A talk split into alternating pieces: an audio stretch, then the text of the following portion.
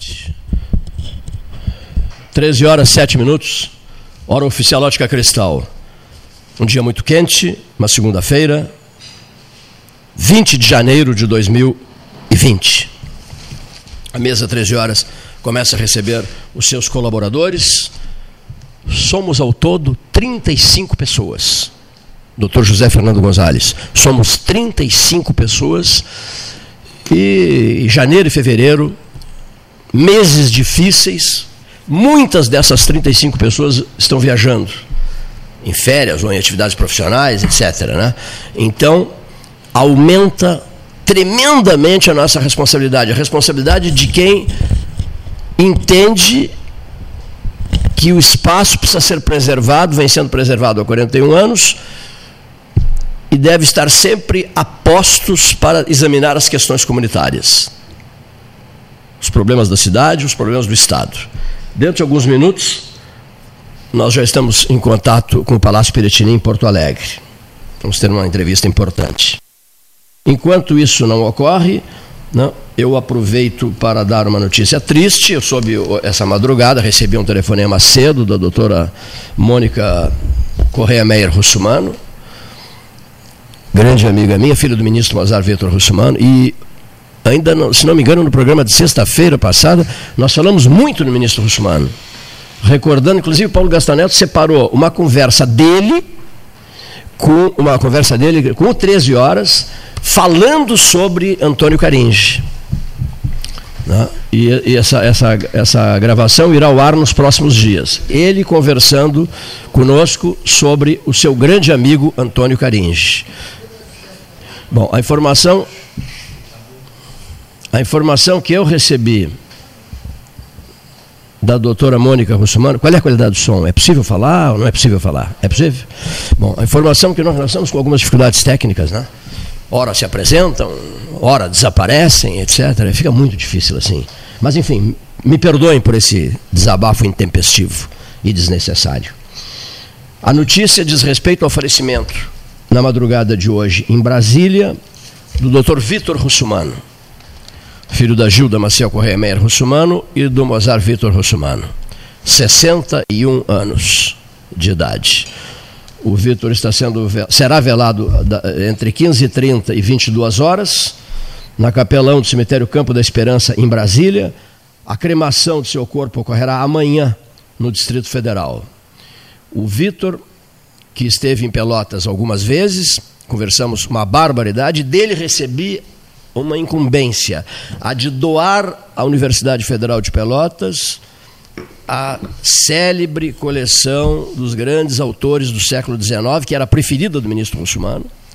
São mais de dois mil volumes que eu repassei à Universidade Federal de Pelotas e que estão agora no antigo diocesano, campus, campus da UFPEL agora, né?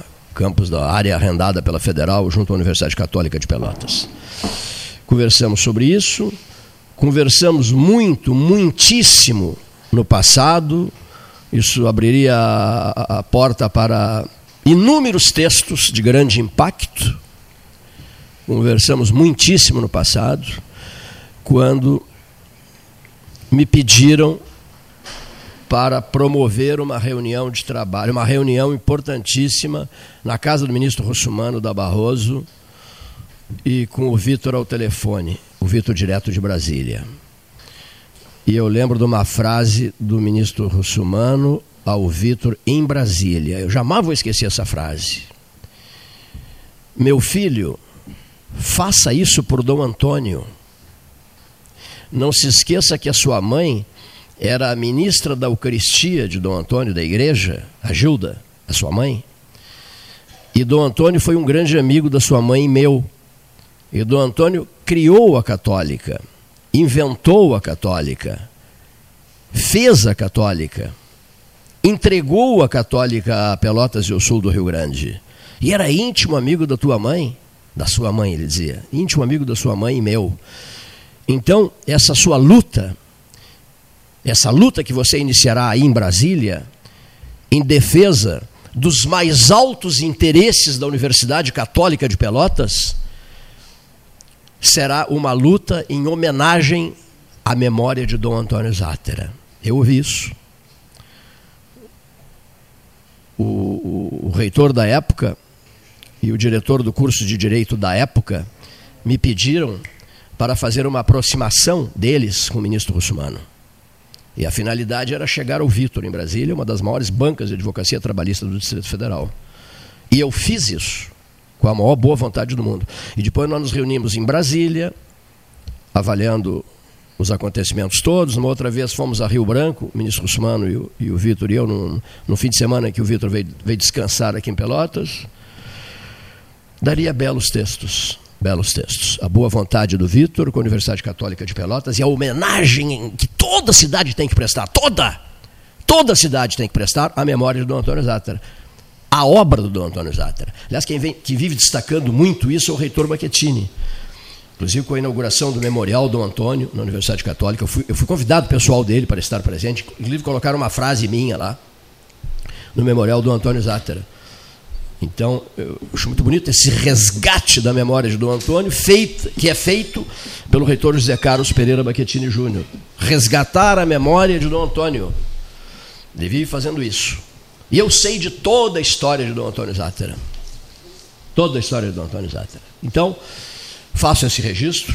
Eu que não sou da Universidade Católica de Pelotas, simplesmente arrenda-se um horário para fazer rádio aqui tenho em Dom Antônio um símbolo, pessoa que acompanhei, pessoa com a qual convivi durante muito tempo. Eu fiquei 52 anos na Universidade Católica de Pelotas, rádio, setor rádio, com mais de 50 países visitados nessa invenção chamada 13, que o Ney foi um dos responsáveis, e que levou a Rádio da Católica pelo mundo inteiro. Uma vez eu disse isso ao então diretor da rádio, um ex-diretor de televisão, esqueci o nome agora, um ex-diretor da RBS TV, apaixonado por televisão, que virou diretor de rádio. Eu disse a ele: o senhor não sabe o que é o amor de uma pessoa pelo rádio. O senhor não sabe o que é o envolvimento efetivo de uma pessoa que ama o rádio com uma emissora da qual jamais se afastou durante 52 anos. Afastamento que está acontecendo agora, senhor diretor. Eu disse ao ex-diretor de televisão.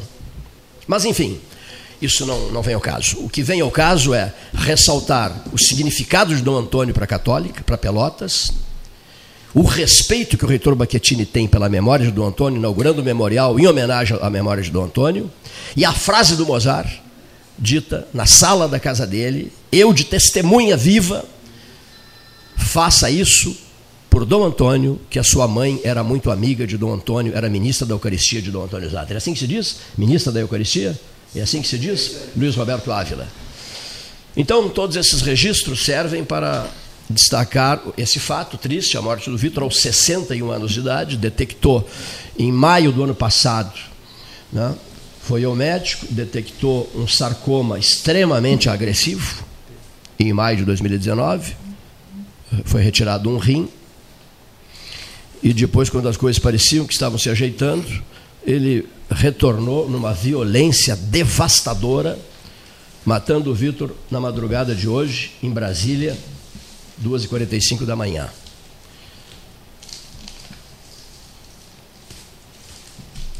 Vitor, Russumano, que não quis ser Gonzales, Ney Filhos Roberto Ávila, não quis ser ministro do Tribunal Superior do Trabalho marcou época em Brasília, trabalhando com. Foi inclusive advogado da Varig e de mais de uma dúzia de grandes empresas brasileiras. Você acompanhou? Tu acompanhaste a carreira do Vitor ou não? Não muito, né? Não. Advocacia trabalhista, né? Advocacia trabalhista, é. Sim.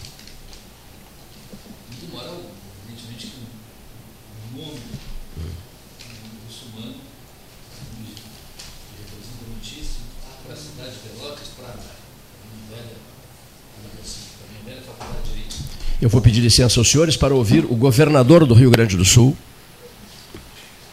Luiz Augusto Lara, presidente da Assembleia Legislativa, que assumiu ontem o cargo de governador do estado do Rio Grande do Sul em função de viagem do governador do estado a São Paulo. Boa tarde, governador Lara. Boa tarde. Toda a equipe do 13 Horas. aproveitar para agradecer aí a presença do 13 horas nesse momento em que mais uma pessoa da metade sul assume o governo do estado interinamente e onde nesses dois dias praticamente aí que temos pela frente é, devemos estar tratando de matérias de interesse muito grande da metade sul do estado, né, do estado como um todo, a questão da estiagem, é, a questão dos hospitais, mas sobretudo a metade sul do estado e a fronteira noroeste, a questão de incentivos fiscais da região, que na verdade é equilibrar, né, é fazer um equilíbrio fiscal é, numa região que ao longo dos anos, do ponto de vista de incentivo para abrirem novas empresas, é a que menos recebe aporte dos governos. E com a, ascensão, com a eleição do governador Eduardo Leite, a disposição de fazer um equilíbrio fiscal, né, a disposição de buscar rever os incentivos que foram dados ao longo eh, dos anos, eh, sendo que 85% de todos os incentivos fiscais eles são destinados né, para a região metropolitana, Vale do Sino, Serra Gaúcha, e essas regiões, metade sul, região noroeste e até mesmo boa parte do norte do estado, é, ficam aí com 20, com 15%, né, 85% do dinheiro de incentivos ou das desonerações ficam na região metropolitana e na Serra. E as, e os, e as demais regiões têm que dividir só 15% do bolo, o que tem se mostrado insuficiente para tirar da crise as regiões mais deprimidas, como metade sul e região noroeste. Olha, o Gastal, tudo bem? Oi, Gastal, tudo bem, amigo? O, ontem, no encontro aí no Palácio, uma coisa chamou a atenção e gostaria que o senhor confirmasse. Essa, esse chamado equilíbrio fiscal, ele é um processo que tem que ser feito para o Rio Grande do Sul aderir ao regime de recuperação fiscal junto ao governo federal? Sim, é, em termos sim, porque em parte sim, porque é, uma das exigências para o plano de recuperação fiscal é que sejam diminuídos 10% né, de todos os incentivos é, concedidos pelo Estado, que haja uma redução de 10%. Bom, nesse sentido, o governador Eduardo Leite deve apresentar nos próximos dias um, um novo plano de incentivos fiscais para o Estado. E o que nós queremos, né, que temos trabalhado junto com todo o pessoal do Aliança Pelotas, Aliança Rio Grande, dos empresários da região da campanha, da fronteira oeste, que deverão amanhã às 15 horas estarem aqui no Palácio reunidos comigo, trazendo uma pauta de equilíbrio fiscal para essas regiões que são as mais empobrecidas. E esta pauta será apresentada ao secretário da Fazenda, ao secretário de Planejamento, ao chefe da Casa Civil, já por determinação do governador Eduardo Leite, estarão presentes, e nós vamos abrir esse processo é, colocando ao governo que os empresários, prefeitos, lideranças da metade sul é, buscam né, um, um, tratamento equilibrado com outras regiões que têm levado a maioria dos incentivos fiscais ao longo dos anos no estado do Rio Grande do Sul. O governador do estado em exercício, Luiz Augusto Lara, eh, está preocupado no sentido de mobilizar a metade sul inteira, né? Eh, e, e, isso está sendo feito, já está sendo feito, para que as pessoas tenham a perspectiva de uma boa notícia aquilo que nós falamos, de um sinal de luz no fim do túnel, governador? É verdade, Cleiton. E, a, e, a, e uma questão é, fundamental né, é que, assim como foi feito a mobilização para BR-116, nós acreditamos né, que partindo de Pelotas, partindo da terra do governador, partindo da região mais desenvolvida da metade sul, que é esse perímetro de Pelotas, a gente consiga fazer uma mobilização e sensibilizar o governo para que nesse momento em que os incentivos fiscais estão sendo reavaliados pelo governo, a gente possa aproveitar essa janela de oportunidade e buscar o equilíbrio fiscal como forma de justiça na aplicação dos recursos do Estado. Ou seja, nós contribuímos com é, 25%, no mínimo 25% de todo o dinheiro arrecadado no Estado, a metade sul, e não conseguimos nem 10% dos incentivos que são concedidos para o Estado. Então está desequilibrado e nós precisamos fazer essa justiça fiscal né, acontecer no Estado do Rio Grande do Sul. E uma coisa que eu tenho que aproveitar e, e, e destacar né, é que eh, amanhã é, o senhor presidirá uma reunião muito importante no Palácio Piratini, né, quando segmentos, é, inclusive do sul do Rio Grande, sul e fronteira, estarão presentes. Uma reunião de, decisiva em, em, em, defesa dessas ações, não é, governador Lara? Exatamente. Vai, é, nós teremos aqui representantes da Aliança Pelotas, da Aliança Rio Grande, das entidades empresariais de Bagé, de Santana do Livramento, de Uruguaiana e do noroeste do estado, que é aquela costa do rio Uruguai, que faz divisa com a Argentina, que tem o mesmo empobrecimento que nós temos na metade sul e que também estão excluídos do processo praticamente é, mais vultuoso de incentivos fiscais que o governo concede para outras regiões. Então, se não for agora, Cleiton, não é mais. Porque o governador da metade sul que conhece a, a, a nossa realidade. Presidente da Assembleia da metade sul que conhece a nossa realidade. Um chefe da Casa Civil da metade sul que conhece a nossa realidade. Um líder do governo da metade sul que conhece a nossa realidade. Bom, nós temos que fazer a justiça fiscal, o equilíbrio fiscal que, que desde o tempo de Júlio de Castilhos, a metade do sul ficou alijada dos investimentos do Estado. E está na hora de buscar esse equilíbrio e essa justiça fiscal. E eu sei que o nosso governador Eduardo Leite tem essa disposição.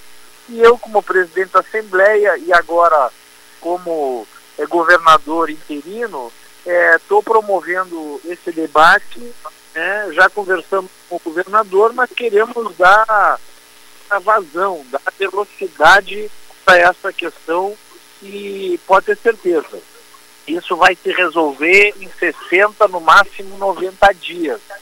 E se nós não entrarmos nessa janela de oportunidade agora, metade sul, nós vamos ficar de fora no mínimo pelos próximos seis anos, porque depois de aderir ao regime de recuperação fiscal, é vedado qualquer tipo de incentivo fiscal e aí não tem como promover o equilíbrio fiscal para a nossa região. Aproveitar e também destacar nessa conversa nossa do Paulo Gastão Neto e minha com o governador em exercício eh, o seguinte, né, Luiz Augusto Lara. Eh, os governadores da Serra jamais descuidaram, não, demonstraram muitas atenções com a Serra. A metade sul ficou sem governador, é, ficou sem governador, no caso, um governador pelotense, 110 anos. Né? De Bagé. Lara é bagense. Bagé teve ao seu Colares, mas há 30 anos, né? E, é. e, e, vale dizer que Antônio Brito Filho também, posto que ele nasceu em Livramento, mas estudou em Bagé, fez direito em Bagé, não, não é isso, mesmo? Isso. Então tem vínculos fortíssimos com Bagé, né? Agora, a Serra sempre levou muito a sério os períodos nos quais ocupou o Palácio Piratini. A metade sul precisa ter essa consciência do significado de ocupar o palácio e de levar um sinal de alento a essa população toda. E eu percebi essa preocupação é, já numa conversa nossa há bastante tempo, é, na condição de presidente da Assembleia Legislativa do Estado. Eu percebi essa preocupação na conversa dele com os empresários de Pelotas e de Rio Grande e batendo firmemente nessa tecla. Né? A metade sul quando ocupar o Palácio Piretini, precisa deixar marcas fortes, governador. É, é, o, problema, o problema é que a, a gente acaba ficando com alguns pruridos mesmo sendo injustiçados como somos ao longo dos anos na repartição do bolo dos incentivos fiscais. Então, o momento é de fazer justiça. O momento é de buscar um equilíbrio né, mais igualitário, proporcional à, àquela riqueza que também as regiões geram e precisam aí que o governo ou tire o peso de alguns impostos ou abra linhas de crédito para novos empreendimentos. Então nós temos uma pauta feita aí por Aliança Pelotas, Aliança Rio Grande, já entregamos para o governador.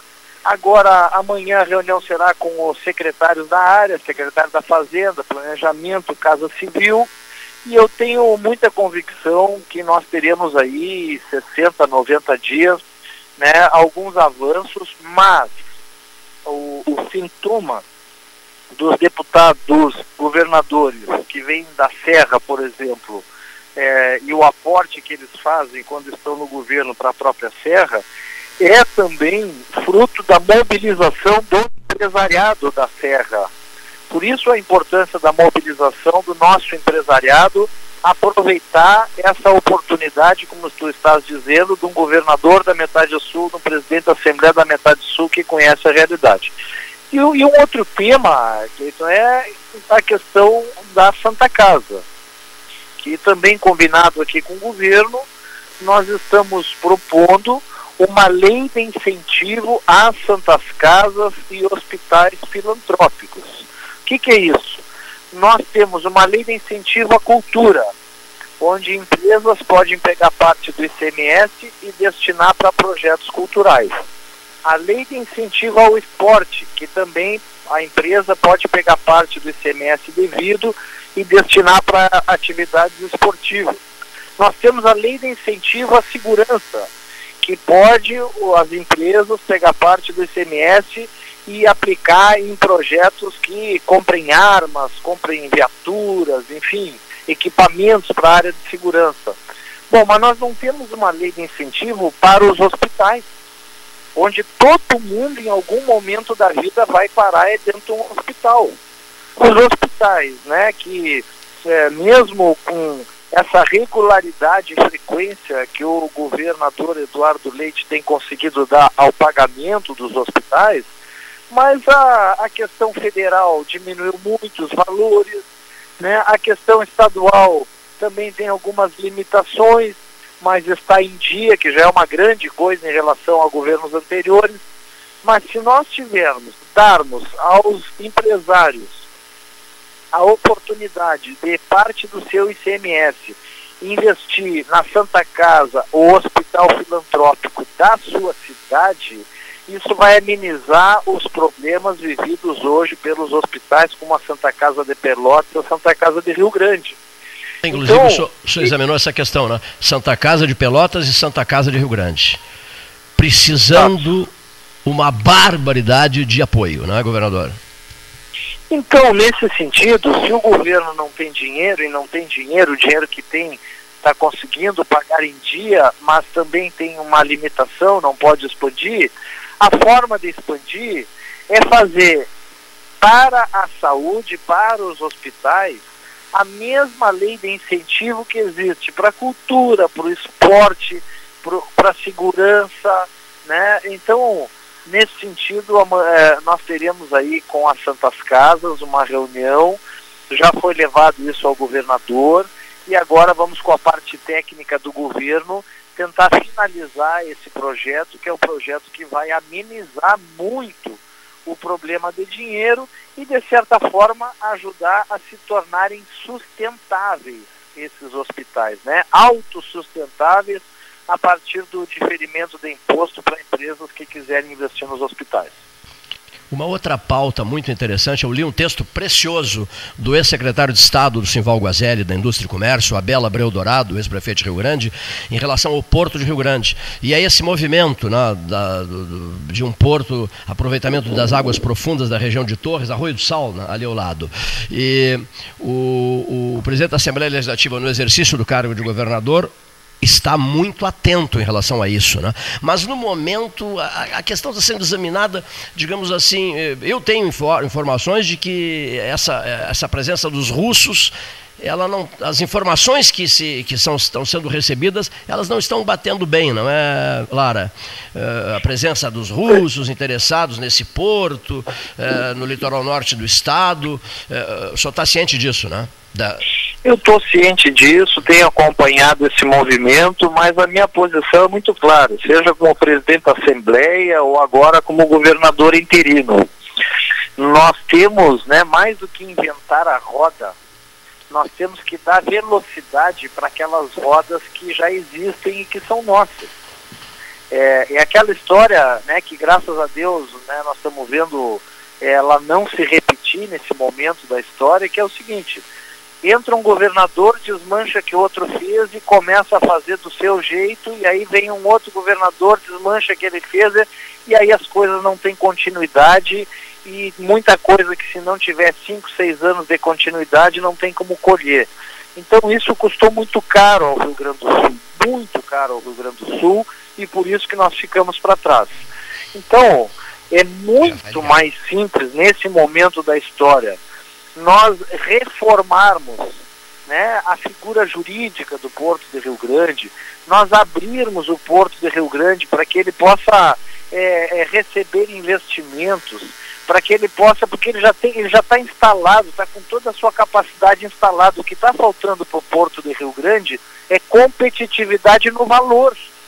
Se nós conseguirmos acertar para que ele fique mais enxuto e mais barato em termos de é, é, distribuição de material, em termos de exportação, para quem vai mandar né, a, a carga, se for mais barato, está resolvido. Quer dizer, é, o que, que, é melhor? É fazer um porto que já existe, mas que hoje está pesado, está caro, se tornar viável e mais barato, ou é construir do zero um novo porto?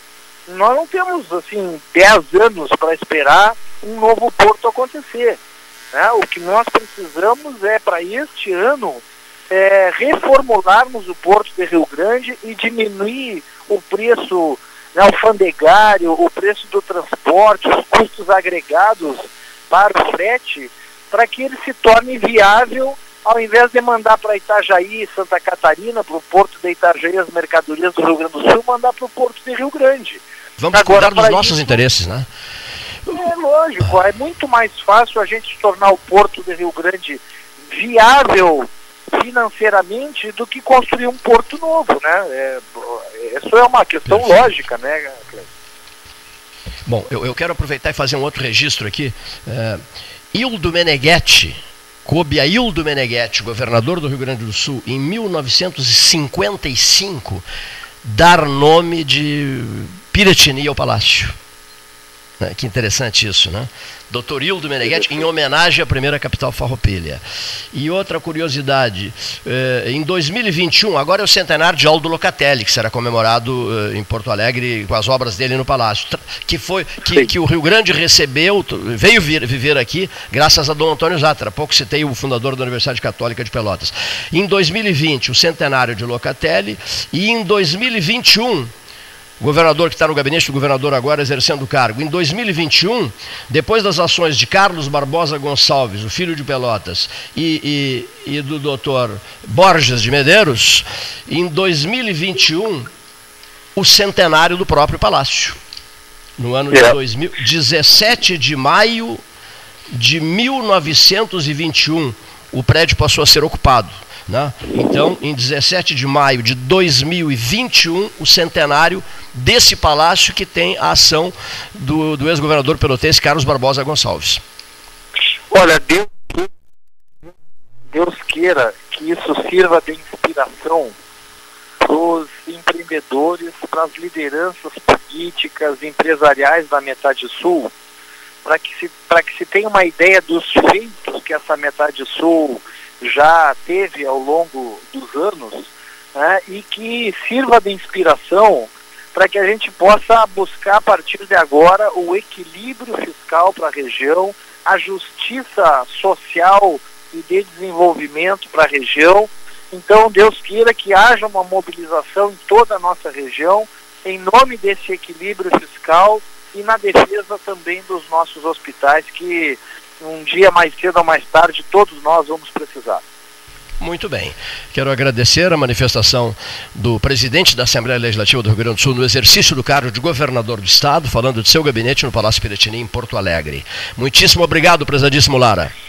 Eu que agradeço. A entrevista que eu dou nesse momento né, importante né, em que eu estou vivendo é para o programa 13 Horas. Então, hoje tive solicitação de outras entrevistas, estava aqui trabalhando, agenda muito cheia desde de manhã, mas a primeira em que eu falo, e falo sobre esse assunto abertamente como governador, porque pode imaginar que o que eu estou falando aí deve repercutir em outras regiões, não com a mesma simpatia que tem as pessoas da metade sul por esse assunto. Então, é, a primeira entrevista, e com esse assunto que para mim é o assunto mais importante, que mais pode ajudar no desenvolvimento da região, essa questão do equilíbrio fiscal, é para o programa 13 Horas, pela importância, é, pela parceria de vocês, por essa atitude cidadã, cívica e patriota que vocês têm no dia a dia do trabalho de vocês. Entusiasta da mesa 13 horas há mais de três décadas. E eu valorizo, é, eu valorizo muitíssimo isso. Um bom trabalho, boa, boa, boa tarefa, bom exercício de governo eh, e sucesso nessa importantíssima reunião que mobilizará toda a metade sul amanhã no Palácio Piretini. Um abraço, Obrigado, Lara. Que, que Deus nos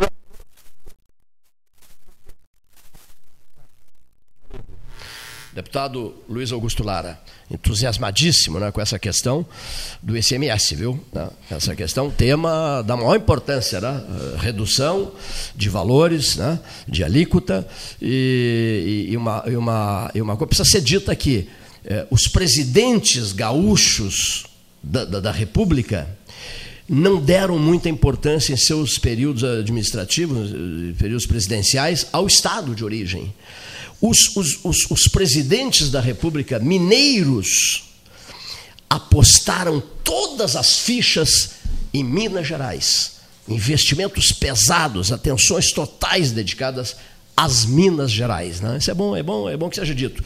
Porque fazendo essas avaliações todas, a gente começa a examinar a Serra Gaúcha, no caso do, do, estado do Rio Grande do Sul, é impressionante o número de governantes da Serra. Né? Não, não precisa ficar fazendo levantamentos aqui. Agora, é, eu estava ontem pensando assim, o Alceu Colares, há mais de 30 ou há 30, por aí, né? mais de 30 anos, ou há 30 anos foi governador do estado foi um homem que esteve sempre muito atento às questões regionais, né? O Alceu Bagense, filho de Bagé, que nem o Lara, governador em exercício. Sim, foi em 90, 91, 92, aí, 93. Né? 30 anos, né? É. Aproximadamente 30 anos. O Brito foi antes, né? Bom, não, não, não, não, não, não foi depois. Foi depois. O Brito foi depois, né? Concentremos-nos na, na, figura do Alceu Colares. Ah, só para fechar a informação, aquela das datas, eu acho muito importante isso. Eu não lembro quem foi, o Neif talvez me ajude, que aqui na mesa do 13 disse assim: algo, que fez essa pergunta, há alguma obra do Caringe no Palácio Piratini? Quem foi que fez essa pergunta aqui outro dia? Eu acho que foi tu que fizeste. Não, não, eu não. Foi alguém que fez a pergunta. Pro encaminhou Júlio a pergunta. Eu, eu, foi para o Júlio César. Foi feita ao Júlio César. Ao Júlio César. Schwantz de Oliveira. Isso. Tá? Bom, temos a resposta. Há sim o busto do Getúlio Vargas, que está no Palácio, é obra de Antônio Caringe. Cujo modelo nós vimos aqui. Esteve aqui nessa mesa. Cujo o... modelo esteve, cujo Isso. modelo, busto bem menor, sim, sim. não tão menor quanto o que está lá, esteve nessa mesa durante alguns dias aqui, Isso. por gentileza da família Caringe. Exatamente. Na medida em que eu iniciei, e graças a Deus alcançando sucesso muito grande, o movimento para a criação da Avenida Antônio Caringe em Pelotas. Será criada. Né? Uma iniciativa da equipe 13 Horas. Então a família, depois para prestar uma homenagem a mim e ao 13, mandou, mandou o busto do Caringe, deixou o busto, que é uma obra maravilhosa do Sim. Caringe, não. A obra do Caringe, o busto do Getúlio Vargas, que é, não sei se o, se o Gonzalez viu, se o Luiz Roberto Ávila viu, o Neif viu, eu vi, o Gastal viu. Esplêndido, sim, né? Um sim. trabalho simplesmente esplêndido. Olha aqui, a título de curiosidade, no ano de 1896 foi iniciada a construção do palácio, que acabou sendo interrompida em 1901. Depois foram retomadas as obras oito anos depois, por, um arquiteto francês, Maurice Grasse, que apresentou o projeto ao presidente do Estado, Carlos Barbosa Gonçalves o, o, médico pelotense, criado em Jaguarão. Mas aí, em, entre 1914 e 1918, por ocasião da Primeira Guerra Mundial, as obras foram paralisadas de novo. Né? Que coisa, né? Custou ficar pronto esse palácio, né? Aí o Borges de Medeiros assume, dispensa, dispensa o arquiteto, o, o arquiteto francês e reinicia a, a obra do palácio em regime de empreitada, Gonzales. E no dia 17 de maio de 1991, sem que o palácio estivesse pronto, ele passou a ser ocupado. Por isso, a data do centenário se concentrará no dia 17 de maio de 1921. Eu confesso que eu tinha recebido essa informação há muitos anos, em Caxias do Sul, e pus em dúvida a fonte que me repassava a informação. Mas coube ao governador Hildo Meneghetti, um filho de Canela, no ano de 1955, prestaram uma grande homenagem à cidade de Piratini, do sul do Rio Grande. Alô, pessoal da Rádio Nativa FM Piratini. O Meneghetti resolveu prestar uma grande homenagem à capital farroupilha Piratini e deu o nome ao palácio. Sabiam disso não? Não, não, não sabia. Não sabia? Não sabia? Pois é, está aí a curiosidade. A tá aí. Hein? A cultura Não, tá nada de cultura, 13. são informações. Não, nada disso. Não, são, são dados necessários, até porque ele fará 100 anos no ano que vem em, 2021 e em 2020 as comemorações, há obras maravilhosas do Locatelli lá, as comemorações do centenário de nascimento de Aldo Locatelli, que Dom Antônio Zatra trouxe para cá. Para quem não sabe, o bispo Dom Antônio, que merece muito respeito de Pelotas, a obra dele merece muito respeito, muito respeito.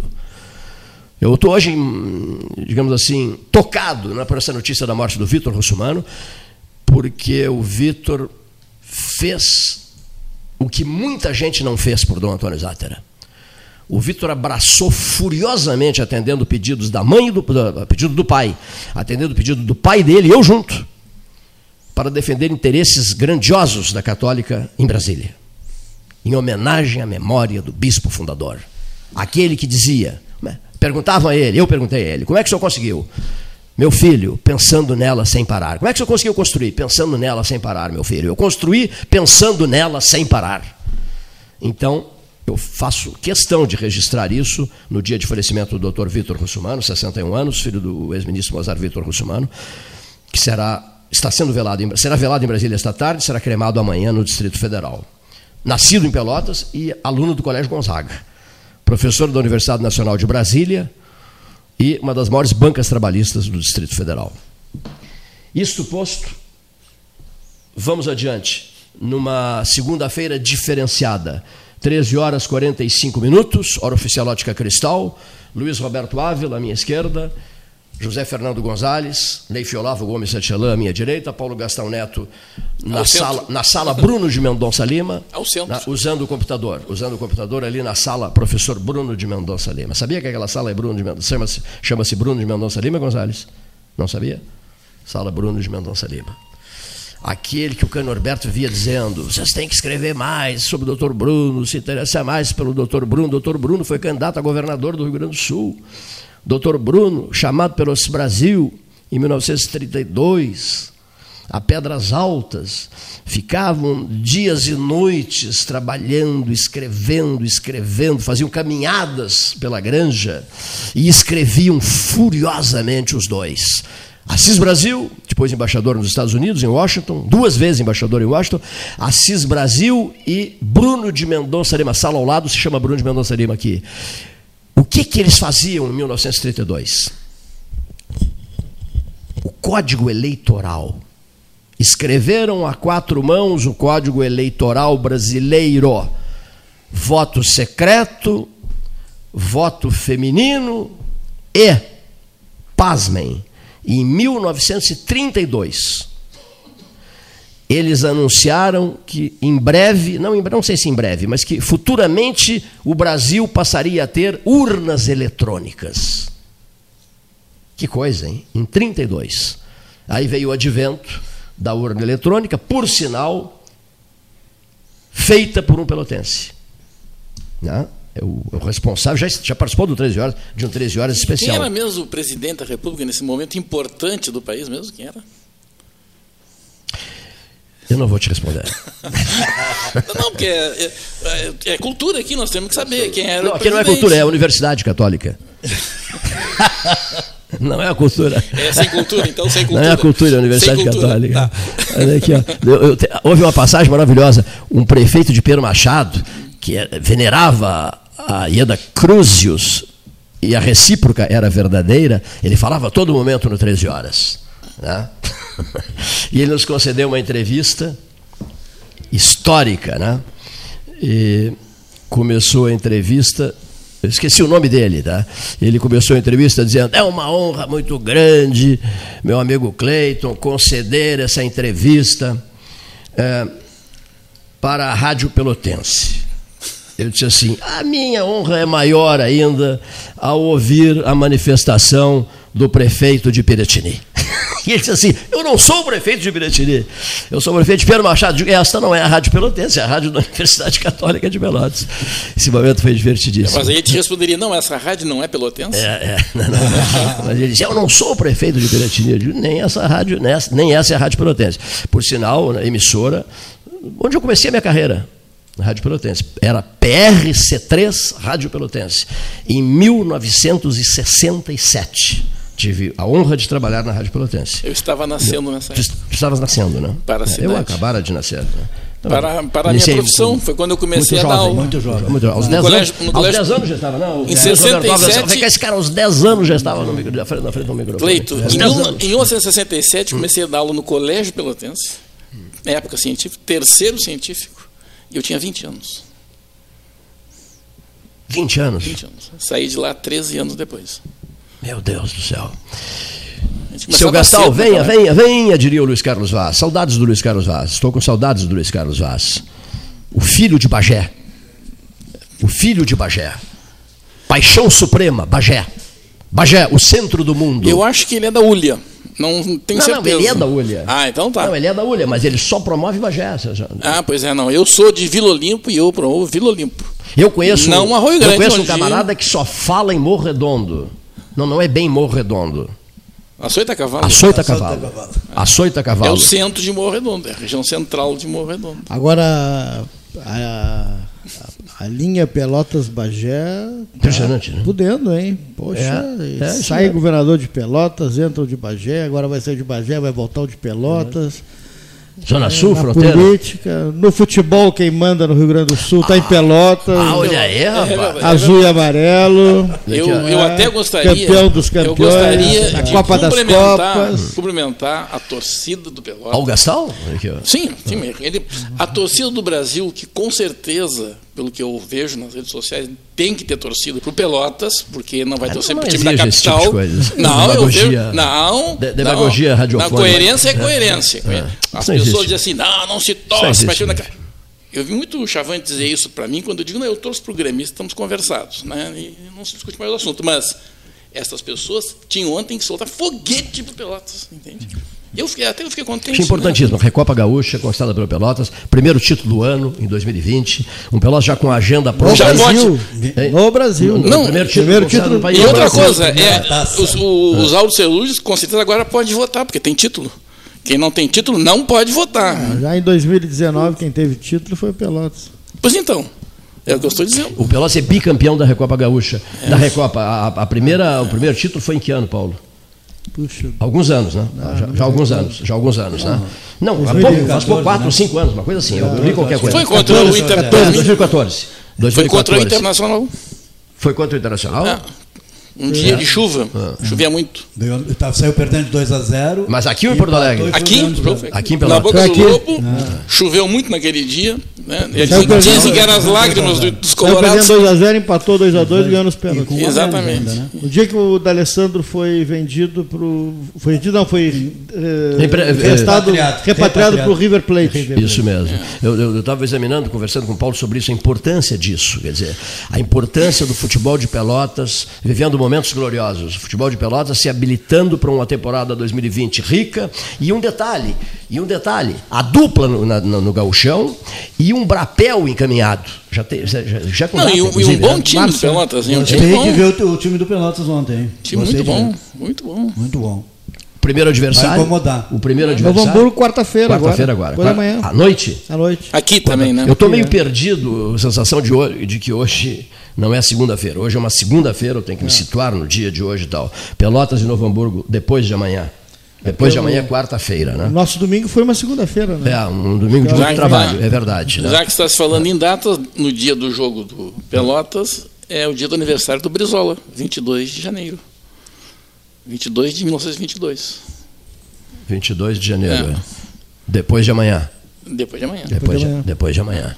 Já que está se falando em datas importantes. Que outros acontecimentos, hein? Assim, en passant para depois nós mergulharmos numa questão do STF, que eu quero, nós queremos ouvir o doutor José Fernando Gonzalez. A falta do ministro da Cultura, já se falou na semana Ah, passada, passada. mas não foi indicado Não ainda. foi indicado. de- A atriz o- Regina Duarte está conversando filha de uma pelotense. Expectativa. Filha de uma pelotense. e pode Mas ser não, reeditado o Ministério da Cultura. Recriado, né? Recriado. Veja só, o- o ex-secretário nacional da Cultura, Henrique Medeiros Pires, numa entrevista, eu assisti uma entrevista que ele concedeu à Globo News outro dia, ele aqui em Pelotas, ele, ele sugere a criação, a recriação do Ministério da Cultura. Ele diz que É. A cultura é tão importante para esse país que não pode ser uma secretaria como Não é. deu- do- não deu certo. Não deu certo. Não deu do- certo. Do, turismo, do esporte, tal. tem que ser um ministério. E ele sugere que seja re- recriado o Ministério da Cultura. Uma entrevista muito lúcida, muito equilibrada, muito boa a entrevista do José Henrique Medeiros Pires.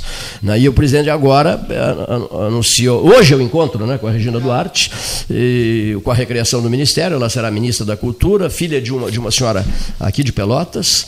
Família, mu- mu- muitos familiares aqui em Pelotas, da, da Regina, da Regina. Ela vem com muita frequência a Pelotas, né? tudo isso eu fiquei sabendo. Frequentava lá a, a propriedade da dona Antoninha Berchon Sampaio, já foi lá inúmeras vezes, tem vínculos fortíssimos com a cidade de Pelotas, além de uma mãe pelotense. Né?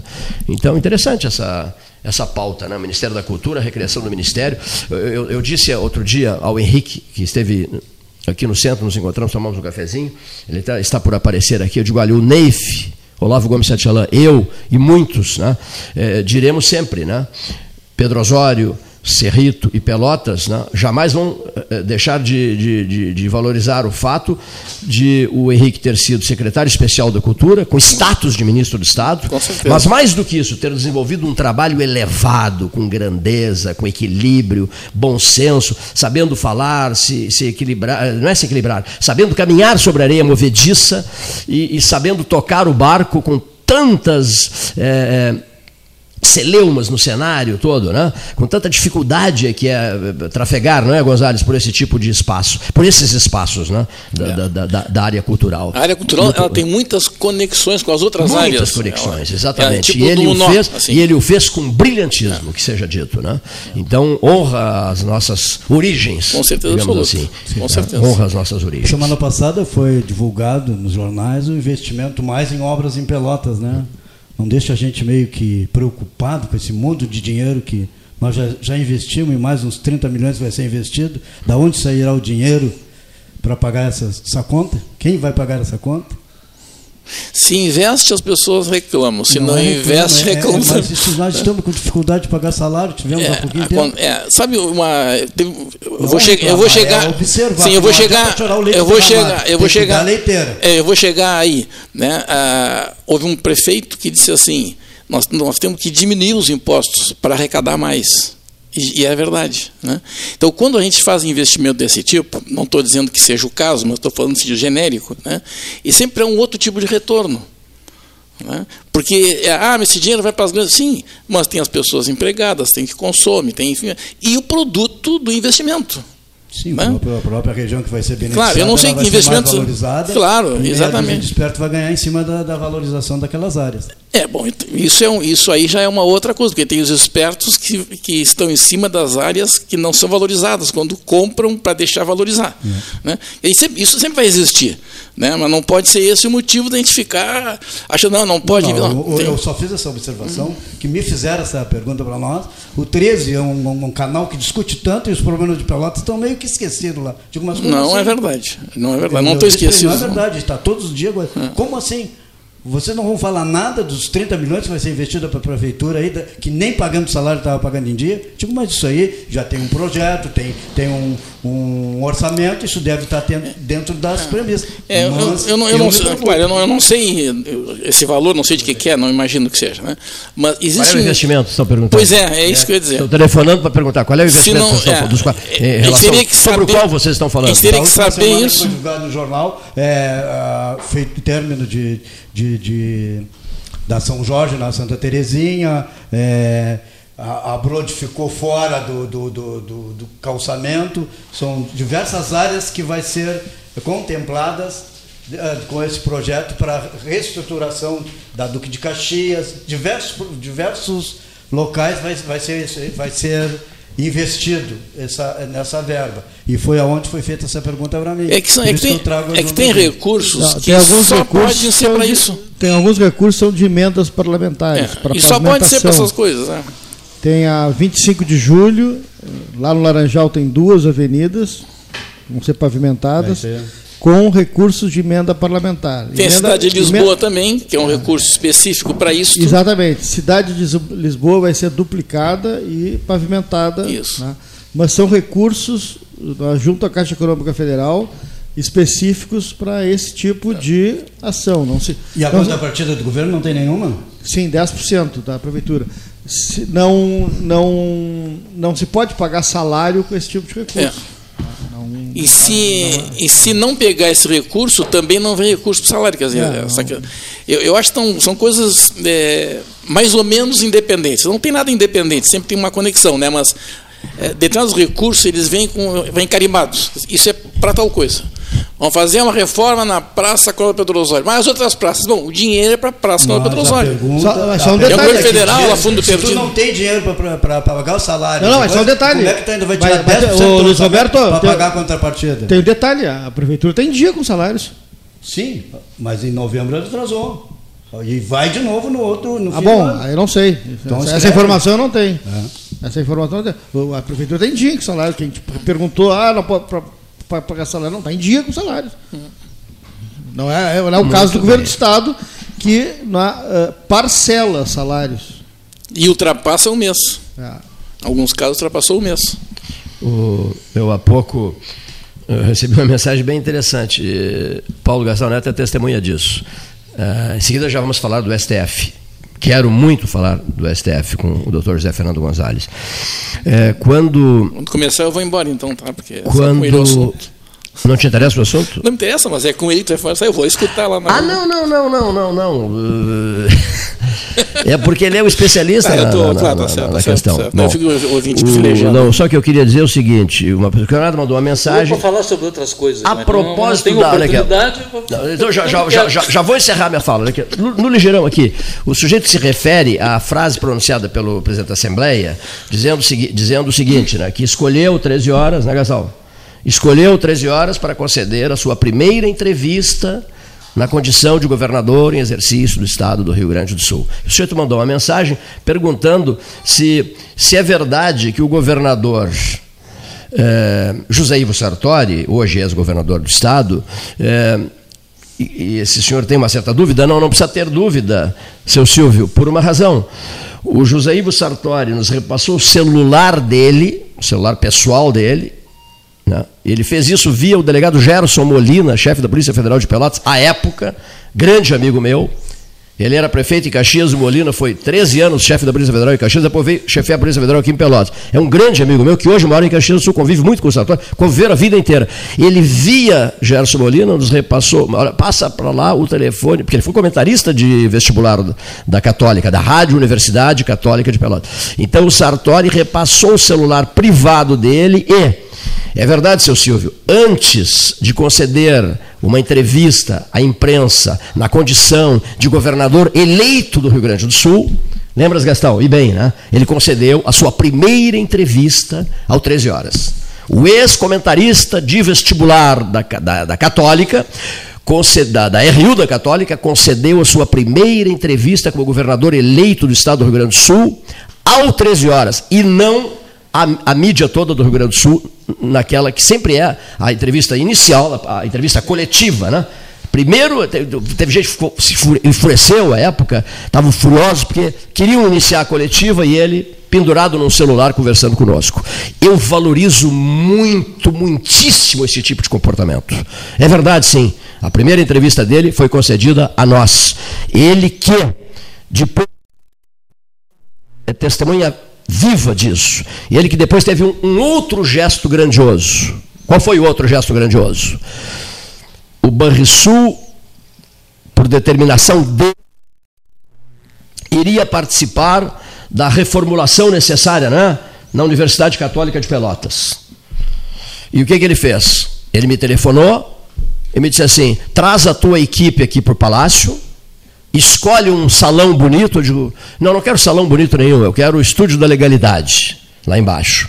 Eu vou reunir todo o secretariado e eu tenho também uma grande notícia a dar à Universidade Católica de Pelotas, ao seu reitor e ao arcebispo. E eu quero fazer isso pelo 13 horas. Eu quero fazer isso pelo, através do microfone do 13 horas, que já não era mais da rádio o programa, né? Na época, a época não era gerado pela rádio, mas uh, uh, por ações eh, nossas no sentido de preservá-lo. E, e, a rádio também aceitou preservá-lo. Então eu levei o 13 horas para lá, eu já na condição de aposentado da rádio, levei o 13 horas para lá, e ele me disse assim: eu, eu não me esqueço. Interessante essa frase, eu não me esqueço. Eu não me esqueço, jamais vou esquecer que eu fui teu comentarista de vestibular quando eu era gurizão. Nos anos 70. Então eu tenho uma notícia para o arcebispo e para o reitor, e essa notícia eu vou dar ao microfone do 13 horas, aqui no palácio, para ti, reunido todo o secretariado, junto conosco, e mais a minha mulher. E mais a minha mulher. E ele fez isso. E eu lembro que na época convidei o prefeito, então o prefeito de Pelotas, ele, para que nos ele acompanhasse. Foi comentarista de vestibular. De vestibular. Então eu tenho futuro, então, porque eu também fui comentarista de vestibular. Ele tinha, ele tinha um curso. Sim, eu sei, eu sei. Cursão. Curso de. Cursão, chamava-se cursão. Cursão, é. E tinha dois sócios. Junto com o Filipão lá. Junto E tinha dois Filipão. só, o Filipão e o Rigoto. É. Germano Rigoto e Luiz Felipe Scolari, eram sócios dele. Ele era gurizão, vinha para cá, de ônibus, trazendo os vestibulandos. Então, esses gestos, Ele- que eu ele- posso até parar de falar hoje, não fala mais. Mas é esses parente- gestos, para mim, são muito importantes. Ele é entendeu? parente do Rigoto, né? Não, não é. Não, não é parente. Não. Esses gestos das pessoas comigo, para mim, são muitíssimo importantes. Eu, à época, convidei o prefeito de Pelotas, Eduardo Leite, para participar desse debate. Convidei o doutor José Fernando Gonzalez, que eu considero um brilhante advogado, para participar desse debate. E o Gonzalez teve um tete-a-tete maravilhoso com o secretário da Segurança Pública, brilhou intensamente o Gonzalez naquele salão, naquele estúdio da legalidade, num pega com o, com o César Schirmer. E o, e o prefeito Pelotas me disse assim: Tu estás me convidando para ir a esse debate com o governador e todo o secretariado reunido no Palácio Piratini? Claro que estou te convidando. Tu aceitas? Mas é claro que eu quero ir. E foi. E uh, da ontem a gente uh, lembrava do seguinte: quem só o 13 para fazer essas coisas, né? Só o 13 para fazer essas coisas. São orgulhos meus. Quem poderia imaginar que o Sartori iria dar uma grande notícia para a católica, para o arcebispo e para o reitor, que escolhera o 13 horas, que queria o debate no palácio, que o 13 horas resolveu levar o prefeito e lá no salão do Brizola, no estúdio do Brizola, na legalidade do Brizola, nos porões do palácio, nos porões do Brizola, do- da legalidade, do movimento da legalidade, lá estariam reunidos por iniciativa do governador, do então governador Sartori, mais a iniciativa do 13 de levar o prefeito de Pelotas, quem poderia imaginar que estariam reunidos naquele estúdio da legalidade, bastante tempo antes, um bom período antes, o governador e o futuro governador. Nós temos essa foto histórica, para lá de histórica, para lá de histórica. Então, essas coisas valem muito para mim. É muita eu sempre que falo hoje, eu sempre, que, eu sempre que falo hoje, eu sempre que faço uso da palavra hoje, com a serenidade que eu tenho, deito e durmo, não devo nada para ninguém, tenho a consciência tranquila, ajudei meio mundo no sentido de fortalecer Pelotas e a região, eu tenho essa paz de consciência, graças a Deus. Mas sempre que faço uso da palavra, sempre que faço uso da palavra, tenho hoje o sentimento de que eu possa estar falando pela última vez. Não que vá sair da vida, não é isso. Não é isso. Eu posso estar falando pela última vez, eu posso estar encerrando uma carreira que já é longa, muito longa, né? como diria Neif Olavo Gomes Santelã, tão longa que está na hora de tu saíres e eu assumir o teu lugar. eu não disse isso. Não, mas sabe por quê? Nós temos um pacto. Nós temos um pacto. Né? Quem, quem cansar primeiro, é. passa por outro. Não, eu aceitei o pacto porque eu sou bem mais velho do que tu. Por isso que eu aceitei, né? Se eu fosse mais moço, eu não aceitava, não. Olha aqui, ó. Eu tenho conversado muito com o Paulo Gastaneto sobre isso, né, que é um dos sustentáculos dessa nossa conversa diária aqui. É, eu sempre que me manifesto hoje em dia tenho esse sentimento, o de que eu possa estar em períodos de despedida, despedida do rádio. Doutor Gonzalez, e o ministro presidente do Supremo Tribunal Federal, senhor uh, Dias Toffoli, Dias Toffoli que esteve na transmissão do 13 em Roma. Sabia? Era um dos participantes da mesa 13 horas no, no, no, no na embaixada do no belíssimo prédio da embaixada brasileira no, na cidade do Vaticano, que está instalado ali no Largo Argentino, no coração romano, né? A mesa 13 horas daquela série Roma 13 horas em 30 de junho de, vamos à memória, em 30 de junho de 30 não, 29, em 29 de junho de 2011, dia de São Pedro e São Paulo, naquela histórica mesa de debates do, do, do Palácio Sede da Embaixada do Brasil na cidade do Vaticano, estava lá, em torno da, da mesa de debates, Dias Toffoli. Mas por que estava lá Dias Toffoli? Ele tem um irmão que é padre. E esse padre é muito amigo do arcebispo de Pelotas. Então, ele foi às homenagens uh, ao arcebispo de Pelotas, que recebia, à época, naquele dia, naquela data histórica, o palio de arcebispo que lhe foi repassado pelo Papa Bento XVI. E quando Josef Aloysius Ratzinger colocou o palio sobre os ombros de Dom, Dom Bergman, os dois bateram um bom papo em alemão. E nós lá, cobrindo aquilo tudo. Por quê? Para valorizar esse arquivo de vozes, para valorizar esse arquivo de fotos, para, para valorizar esse arquivo de textos que nós temos e que tem 41 anos e que ninguém mais tem. Mas isso é feito, sabe, sabe, sabe como é que foi feito isso? Com amor à camiseta, causa, com garra e determinação. Não com ações de profissionalismo barato, não. Amor à causa esse episódio romano da Basílica de São Pedro, depois da embaixada, que consagra a figura do primeiro arcebispo da história de Pelotas, teve o dedo do 13 horas, graças a Deus. E está tudo aí gravado. Tudo, tudo aí gravado. Tá? Enfim, são registros necessários. Eu cuido muito a memória. Eu às e vezes posso me extrair. Gravado e disponível. É, né? Gravado e disponível Isso. à disposição de quem interessar possa. Eu cuido muito da memória, não tenho medo de ninguém por isso, por cuidar da memória. Porque, por exemplo, podem até pessoas não, não, não, não nutrirem uma simpatia pela minha pessoa, mas eu carrego, esse é o Gastal, eu levo muito a sério a preservação da memória daquele que fez a Universidade Católica do Antônio Zátera. Essa é a minha missão. Preservar a história dele, a belíssima história dele respeitar a belíssima história dele. E o legado. O legado dele. E registrar todos os acontecimentos. Alguns até, de repente, com manifestações estranhas do seu Cleiton, mas necessárias. Manifestações estranhas? Sim. Fiz hoje várias manifestações estranhas, mas necessárias. Porque quando nós somos a casa do russomano para encaminhar soluções de problemas da católica, eu também, não foi só o Mozart que disse, meu filho, faz isso pelo Dom Antônio, porque a tua mãe era ministra da Eucaristia dele. Não. Eu também fiz isso, armando a grande reunião da Barroso, pensando em Dom Antônio. Em homenagem a Dom Antônio. Em respeito, como disse o Neif, ao legado de Dom Antônio. Estou à disposição de quem interessar possa. Façam o que quiserem. Né? Agora, as verdades devem ser pronunciadas, devem ser ditas, porque senão isso aqui se tornaria um ambiente de hipócritas. E a hipocrisia não entra nesta sala aqui. Não entra. A hipocrisia não pode entrar nessa sala aqui. Até pode. Até o comportamento hipócrita pode se fazer presente aqui, mas será contestado na hora, com grandeza e à altura. Porque senão não tem, não faz, não, não tem sentido viver, doutor Gonzalez.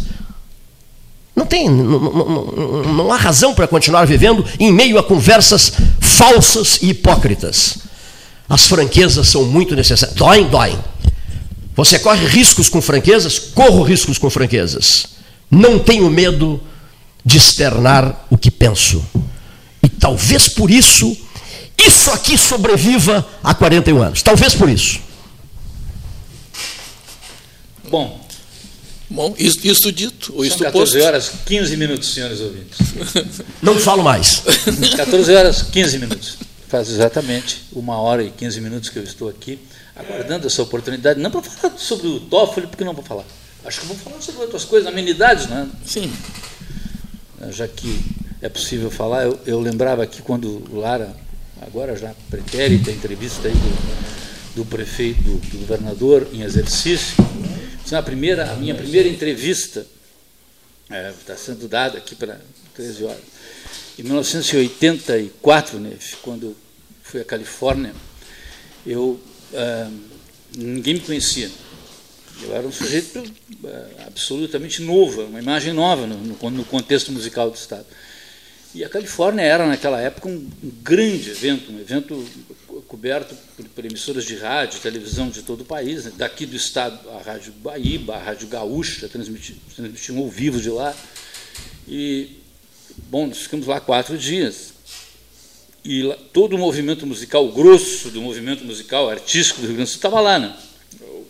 Os, artistas mais conhecidos, todos era uma edição muito importante do festival, era 1984, a 14ª Califórnia.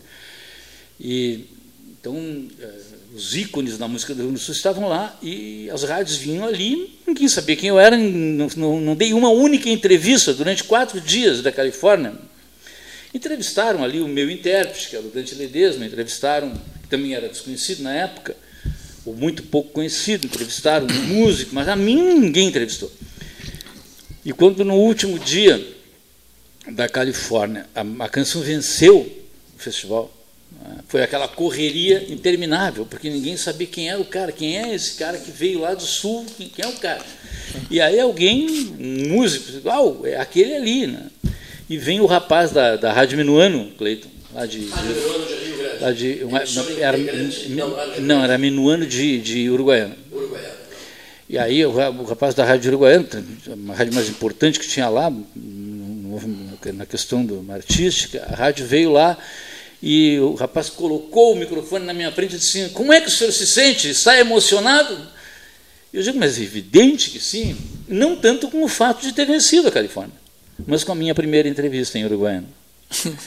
Eu acho que esse é um momento assim grandioso. Ah, relevante e o, e o rapaz perdeu. Ele perdeu a compostura, ele não sabia o que dizia, né, porque foi desconcertante para ele. E ele disse: Não, mas nós não sabíamos que o senhor estava aqui. O senhor não deve ter procurado direito, porque eu estou aqui desde o primeiro dia até hoje. Eu vi o senhor passar com esse microfone várias vezes. E assim, fiquei pensando muitas vezes como seria interessante se ele virasse para mim e me, me, me, desse assim um minuto para falar, mas o senhor nunca me Quem és tu? esse um minuto.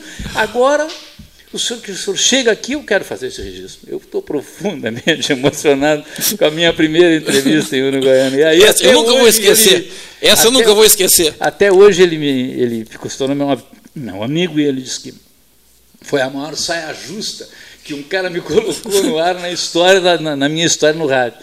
Porque você não sabia o que dizer, porque realmente era isso, né? Não, não fui ouvido, porque ninguém sabia que eu existia. Eu era uma espécie de, de de enxerto ali dentro. Cheguei lá né, com uma canção. Tu estavas invisível, na verdade. É, na verdade, eu era um sujeito invisível. É. Né, foi a Califórnia que me deu visibilidade. E, e então as, é, é, era natural que, que, os veículos de comunicação tentassem ouvir as pessoas, escutar as pessoas mais importantes. Estava lá o Telmo de Lima Freitas, estava lá o João de Almeida Neto, Passarinho, Leopoldo Racier, os grandes nomes da cultura do Rio Grande do Sul naquela época. E era normal que, que as entrevistas fossem, até porque realmente não, o sujeito não sabia quem era, não me conhecia, não tinha imagem.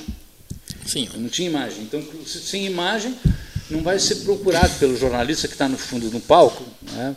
porque ele vai em quem ele conhece. A tendência dele é ir em quem ele conhece. É como o jornalista esportivo. E quem os outros que vão ouvi-lo conhecem também. Você vai dizer quem é que vai entrevistar. Por que, que entrevista mais vezes o D'Alessandro do que, o, do que os outros? Não entrevista mais vezes porque o sujeito tem mais imagem, mais conhecido, né?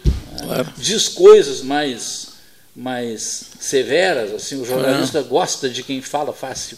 Aqui, no, aqui na, na cidade tem um jornalista, que é uma pessoa que eu admiro, meu amigo querido, e, que é o AB Silveira, meu querido amigo AB.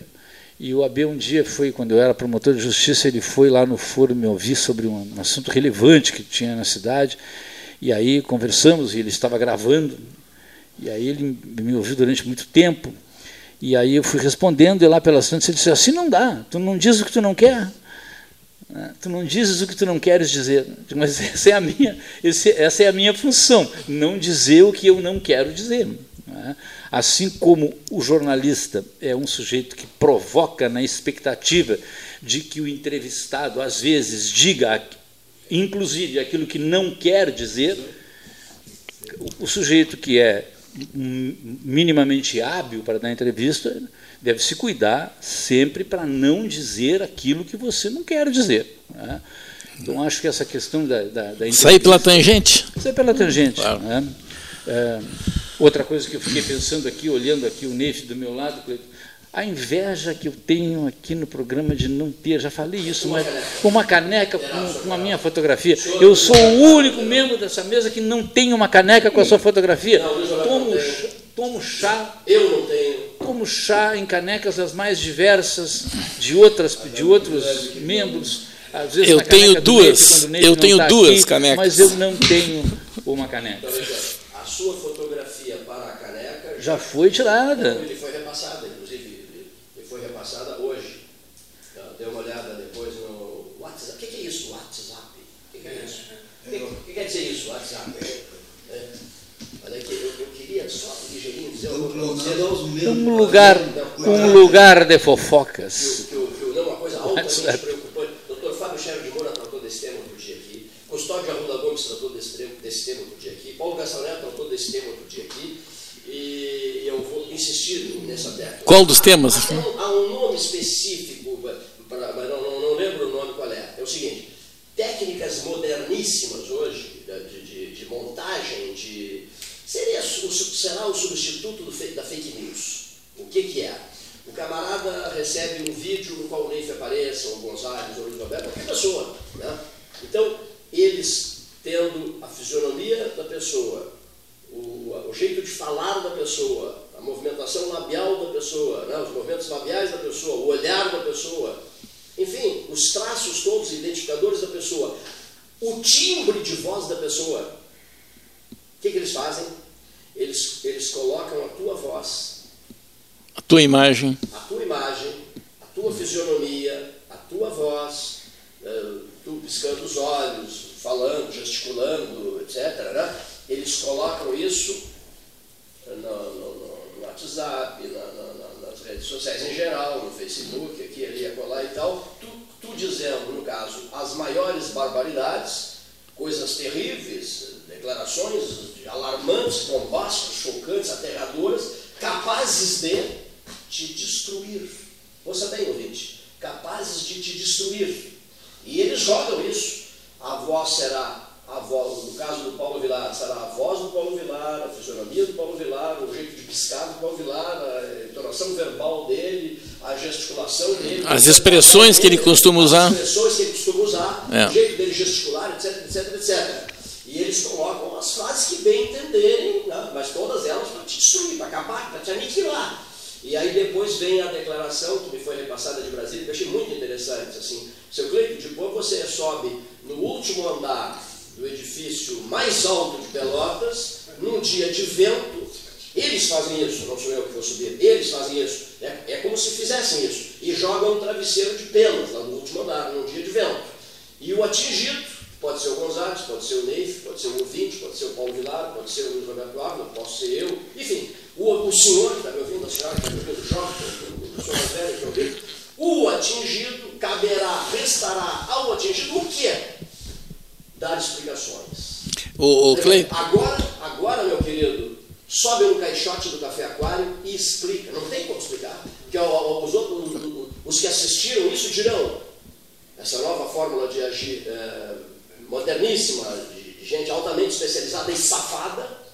eh, a- a- eu não quero, não quero perder o fio do, que eu estava dizendo. Essa, esse novo jeito de agir, eh, num primeiro momento, não dá a ninguém a perspectiva, a possibilidade de reação. Que o sujeito vai entrar em choque e vai explicar o que é. Aí diz assim, não, eu, não, não, não, mas não, não era eu. Como não era, como não era O- se, se eu assisti? Re- mas o. É, é o, grave. o, Cleito, o Cleito, nós estamos falando, estamos falando em te... é que vai nós estamos falando de tecnologia, porque as pessoas que fazem isso já existem há muito tempo. Só usam as te- a tecnologia disponível, né? Mas elas fazem isso há muito tempo, né? Elas andam por aí, circulando no nosso meio, né? e a gente às vezes fica sem saber o que dizer, né? Porque são pessoas que não têm pudor para nada, não tem filtro, não tem nada, entende? É um tipo diferente de pessoa. né? Eles dizem que pensam dos outros apenas pelo prazer de ver o circo pegar fogo. Né? Ou porque não foram satisfeitas algumas necessidades deles, entende? Ou porque alguém não pagou, ou deixou de pagar, ou vai pagar depois e não pagou, sei lá o quê. Sabe Essas pessoas um- já existem, a tecnologia que é nova. A gente tinha um hábito, né, Neve? Criou-se um hábito nas pessoas de repassar para uma rede de amigos, para as pessoas mais próximas, repassar as coisas curiosas. Você recebe uma mensagem, você passa adiante. Sim, eu fiz contigo, eu passei uma mensagem, disse, mas, cara, isso aí é fake, né? Eu já apaguei logo. entende? Porque ah, eu, eu passei a. é, Tem, tem tanto fake, e eu acho que transmitir mensagens, algumas, um determinado conteúdo, pode gerar responsabilidades. né? Eu passei a adotar um- uma certa cautela. Algumas mensagens que me parecem assim mais, mais importantes, assim, mais densas do ponto de vista da agressividade ou da gravidade do que dizem, antes de repassar eu faço uma checagem. Tem até um site agora aí de o que, que é o que, que é boato e o que, que é verdadeiro. Você pro- procura pelo menos fazer uma filtragem. Periga o site ser também um fake. Por isso o detect de alguns amigos, como detectei do Neif, recebe a mensagem, ali fui checar, é fake. Responde até para um amigo? Claro. é fake. É. Aí você, claro, você re- repassa as coisas na expectativa de que você possa comunicar a outros amigos seus, de que Ah. aquilo é relevante, você quer dividir com as pessoas. Exatamente. Mas é uma ferramenta um pouco perigosa, né? essa aí de- da tecnologia, porque uma coisa é, é a, a- a- a fake na, na época em que você tinha que ir no café aquário e dizer uma bobagem no balcão e esperar dias e dias e dias e dias para aquilo produzir efeito, se é que ia produzir. Claro. né? É, mas aí, aí nós estamos em dois chega tipos assim de lá no- situação, chega- né? eu- chego- A pessoa chega para um amigo e diz assim: Essa é uma olha, pauta necessária. Sim. Preparar os espíritos. Preparar espíritos. Sim, sim. eu conheci uma pessoa que, fala, que gostava de falar assim, olha, o negócio é o seguinte, você sabe que o Cleiton Rocha não está falando mal de você. Você se cuide que o Cleiton não está falando mal de você. Uma cisânia. E aí você chegava para o Cleiton e disse assim, olha, você fica esperto que o Gonzalez anda falando mal de você. É. Daqui a, pouco, daqui a pouco você ficava inimigo de uma pessoa sem, sem ter a menor ideia do Exatamente. que ficava. Né? Mas isso demorava para produzir efeito. né? Hoje é a, a Não, e de repente a, a fofoca volta para a pessoa, né, como se fosse um terceiro, o, o que criou. Porque aí nós temos o que cria isso, né, e as pessoas que levam adiante por mais. Difundem. É, e, bom, e o, isso acontece. Né? Agora, eu, eu me refiro à pessoa que cria, aquelas, eh, aqueles espíritos malignos, né, aquela, aquela gente que não tem mais nada do que fazer do que criar essas coisas. Né, e atirar é o que rasga o, o- a, a fronha para largar as penas, entende? E gente- Fábricas de mentiras. é, são, é, o cara que é o. Eu, eu escutei outro dia uma, uma entrevista, uma reportagem, onde os, os assaltos nos caixas do- dos bancos eletrônicos estavam comprometendo o gerente. O cara era tão especializado que ele deixava o, a todo o, o a, a memória do- da caixa Ele deixava uma dele, copiava tudo, da senha do gerente a qualquer um que liberasse a negócio. E aí, no outro dia, ia lá e retirava. Até hoje eles não conseguem identificar que foi aquela pessoa que tirou, saiu com a foto, tudo dentro, dentro da porta do, do banco e não consegue. E essa questão que o senhor diz, o cara já tem esse intuito. O pessoal da, É. do WhatsApp está copiando a voz e tudo para ligar para as pessoas, pedir depósito. Foi É. aqui a tua sobrinha, fulana de tal, É. necessitada, bota tanto aqui. Tá? E tem gente que já está caindo nisso aí. né? Não conta, Mas aqui sai até as, aquelas falas com quem te conversa, o pessoal clona tudo, tira tudo do, do WhatsApp. Diziam que é uma maneira segura, etc, etc. Não, não tem, não tem nada seguro. Desligado. Isso? Meu tá desligado? Não? Ligado ou desligado? Não. Agora tá ligado? Pode continuar. Não, é o meu, meu que está desligado. É que eu, eu- é o meu que está desligado. É muito bom que esteja desligado. E, doutor, se o senhor curtiu uma, uma dessas coisas, falando, famando uma pessoa, também o senhor pode ser responsabilizado? Curtir não. Retransmitir sim. Retransmitir. reproduzir. O entendimento melhor é de que você simplesmente curtir uma, uma postagem no WhatsApp, porque o WhatsApp, é- o, o, o Facebook é diferente do WhatsApp. né? O WhatsApp Não, é uma não, mensagem, o Facebook não, é uma não. propagação. Na, na- na- no Exatamente, é uma Facebook- propagação. é. No Facebook, que é uma propagação na rede mundial de computadores, né, o, o- melhor entendimento, acho que jurisprudencial e acho que é o correto, é de que se você simplesmente curtir, né, o curtir significa dizer que você leu. Pois é. né, Não significa dizer que você aprovou. Aprovou, né? Curtir porque leu, né, tomou conhecimento oficialmente. né. Agora, propagar, né, redivulgar, tocar para diante, né, como é compartilhar. Se Isso, você o compartilhamento. compartilhar, você se torna corresponsável. Sim, está tá, tá, tá repassando, está multiplicando aquilo. Sem né? sombra de dúvida. Tá, tá, tá você tendo prazer em fazê-lo. Compartilha, você assina embaixo daquilo Que concorda você, com aquilo que concorda com aquilo que você A gente tem visto coisas, se torna né? seu É. aquilo, que, aquilo que foi publicado. Essa é uma coisa mudada aí para o campo, para o mundo do direito, né? você enxerga muito claramente no, numa figura conhecidíssima, talvez a figura mais conhecida do direito brasileiro, mais célebre do direito brasileiro, que é o habeas corpus o habeas corpus, aquele que nega o habeas corpus, a autoridade judiciária que nega o habeas corpus, se transforma ela própria em autoridade coatora. Então, se o, se o juiz de, de Bossoroca prende alguém e o advogado entra com habeas corpus no tribunal para tentar soltar aquele, aquele cliente, se o Tribunal de Justiça negar o habeas e mantiver preso, ele, Tribunal de Justiça, se transforma em autoridade coatora. E aí passa a ser cabível um habeas corpus para o STJ, para o STF e assim sucessivamente. né? A- a- a- o compartilhamento de mensagens no- no Facebook é exatamente isso. Você se torna responsável, você assina por baixo daquilo que foi publicado. Agora, a gente vê manifestações no, no Facebook as pessoas não têm filtro. às vezes. É, tá, tá- tá ficando difícil a coisa, hein? Olha, eu tenho. Eu tenho Tá ficando muito difícil. É, Tem algumas coisas que são verdadeiramente horrorosas. É, eu, eu fico pensando como é. Agora, no WhatsApp é um pouco diferente, é quase uma coisa pessoal, assim, né? De, de X para Y. A maneira de responsabilizar através quando, quando ofensas ou falsidades são irrogadas pela rede social é procurar um cartório e fazer uma ata notarial. Olha, olha, olha a importância do que está dizendo o doutor José Fernando Gonzalez. Isso é maneiro. Se você tem que tentar, vai querer responsabilizar alguém por uma postagem no Facebook, você procura o cartório, faça uma ata notarial para comprovar que aquilo foi feito, porque assim como está ali, amanhã ou depois pode ser retirado. Se for só né? som, degravar. E se for só som, mas de qualquer modo tem que fazer uma ata notarial Sim. através do cartório para comprovar que foi feito. E a partir daí, então. Um registro de documentos ou cartório? O cartório, o cartório, se você for lá e, e- e- e- e entrar em contato com o cartório, dizer o que, que você quer, o cartório abre aquela, aquela, aquele, aquela página, não é? faz fotografia, faz um print da página, porque se- às vezes a gente diz assim, não, eu fiz um print da página. Esse print da página não é oficial. Para ser oficial, você tem que ir no cartório. Tem que autenticar, na verdade. É, fosse- fazer, fazer um, um print no cartório, ou seja, a comprovação de que naquele dia, naquela hora, aquela postagem estava ali com aquele conteúdo. Basicamente é isso. Essa é a forma de você materializar, digamos assim, que aconteceu.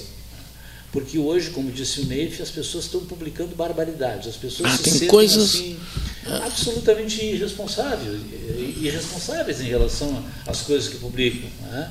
Uh, ofensas terríveis. Né? Ofensas terríveis. Não tem limite, não tem autoridades, né? ofensas terríveis ao presidente da República. É coisas que a gente vê, e ex-presidente dizendo cada coisa que ofensas não, da não República, acredito ofensas que ao né? presidente da República, ofensas a deputados, a senadores, a, isso é uma coisa absurda, né? quer dizer, você é, ofender autoridades, né? precisa que você tenha uma certa, uma certa, um certo respeito com, a, com aquilo que o cargo representa, que, que é uma imagem que os americanos têm muito bem, muito bem consolidada. Eu posso o, o, presidente da República nos Estados Unidos pode ser alguém em quem eu não votei e pode ser alguém que eu abomino, que eu, que eu detesto mas é o presidente da República. É uma autoridade máxima Essa da nação. que nós temos equivocados, não, esse teu presidente aí, né, porque o cara é do outro lado, esse teu presidente, presidente de todos nós, né, certo, errado, você gosta ou não gosta, é o presidente da República. É como dizer esse país aí. esse É. país. Esse país é uma, é uma, é uma abstração. O, e o presidente da República é uma instituição, não é a pessoa, é o cargo que ele representa. Então, você tem que ter um mínimo de, um mínimo de parcimonia para fazer referências. E, e, e é comum se ver pessoas até cultas né? Fazendo postagens absolutamente horrorosas, ofensivas ao extremo. Né? Não só ao atual presidente, mas ao anterior presidente, né? que não está. Ninguém tem o direito de fazer. Né? Nós tivemos os presidentes anteriores também estão no mesmo barco. Assim, eles, eles governaram o nosso país e merecem um mínimo de respeito no tratamento. Eu não posso sair ofendendo dramaticamente, assim como se faz ofensas, por exemplo, aos ministros do Supremo Tribunal Federal. Exatamente. Eu não ia falar Os sobre isso. ataques que são lançados hoje aos ministros do Supremo Tribunal Federal pelas redes sociais ou pelo Facebook, principalmente alguns que eu tenho que eu que eu já recebi, que eu li e que não repassei, evidentemente, porque acho uma impropriedade terrível é, são, são coisas absurdas. Né? Chegou um ponto que o próprio Supremo não resistiu, instaurou um inquérito, o que também é uma barbaridade. É verdade. Instaurou um inquérito aberto para apurar ataques à Suprema Corte. Né? É, porque você chegou num ponto muito, muito delicado da, da, do trato das pessoas. No programa Roda Viva, estava lá. TV Cultura. Da TV Cultura, estava lá o ministro Marco Aurélio Melo. E o ministro Marco Aurélio pessoa culta, muito afetada para falar e tal, e, e, e, houve um embate ali dele com um jornalista, eu não sei quem era o jornalista. Eu não vi, eu não vi. Houve um embate e o jornalista o atacou e ele virou. Então o senhor quer dizer aqui que, que, que o senhor não confia na sua Suprema Corte? E o cara disse, não, eu não confio. Estou dizendo aqui que não confio. Acabou dizendo isso, né? É. O fato de dizer que você não confia no tribunal não é necessariamente ofensivo, né? mas é, pode proporcionar uma tomada de explicações, por exemplo. Né? Por que você não confia? Né? Há um desgaste das instituições no Brasil, um grande desgaste, e muito protagonizado por, por, por essas postagens. E o próprio assim, tratamento entre eles, né? Doutor, lá. e o próprio tratamento entre eles, Gilmar Gomes, Gilmar Mendes com, com o Toffoli e com é, ali, o, o que se diz, né? É. O Barbosa e companhia, né? Eles não têm quem recorrer, né? Não. Eles não têm quem recorrer quando um ofende o outro. As caramuças dentro do próprio tribunal foram muito ruins para o tribunal. Muito ruins. É, nivela tudo por e baixo. o Supremo Tribunal Federal ele, ele, ele é, vive um momento difícil dentro dessa credibilidade, porque ele se desgasta com isso. Né? As pessoas publicam é, coisas que podem publicar e outras tantas que, que não, não, poderiam pode. publicar, mas que publicam isso, estão aí circulando. Né? Uh, tem cartazes feitos aí, botam um outdoor na rua, cartazes. A transmissão de TV é benéfica? A transmissão de televisão das sessões do STF? De televisão, já falamos sobre ah. isso aqui, para mim é péssimo. Péssimo, eu também acho péssimo. A coisa que aconteceu na vida do Supremo Tribunal Federal foi a abertura Você diz, ah, mas você é contra a transparência. Não, eu sou contra a transmissão de televisão. É um julgamento, não é um, sh- um Não é um show, não é um festival de estrelismos, né? Porque se transformou num show, né? Porque no o Brasil, por exemplo, outra coisa, os apresentadores de auditório no Brasil, de televisão, etc. e tal, já se sentem no direito de, de, de, de querer ocupar o Palácio Planalto. Vocês notaram isso, não? Qualquer apresentador de televisão que ganha 4, 5 milhões por mês, 3 milhões por mês, até os seus rebentos, é, um, um- filho, um filho de um apresentador de televisão é governador do Paraná, para dar um exemplo.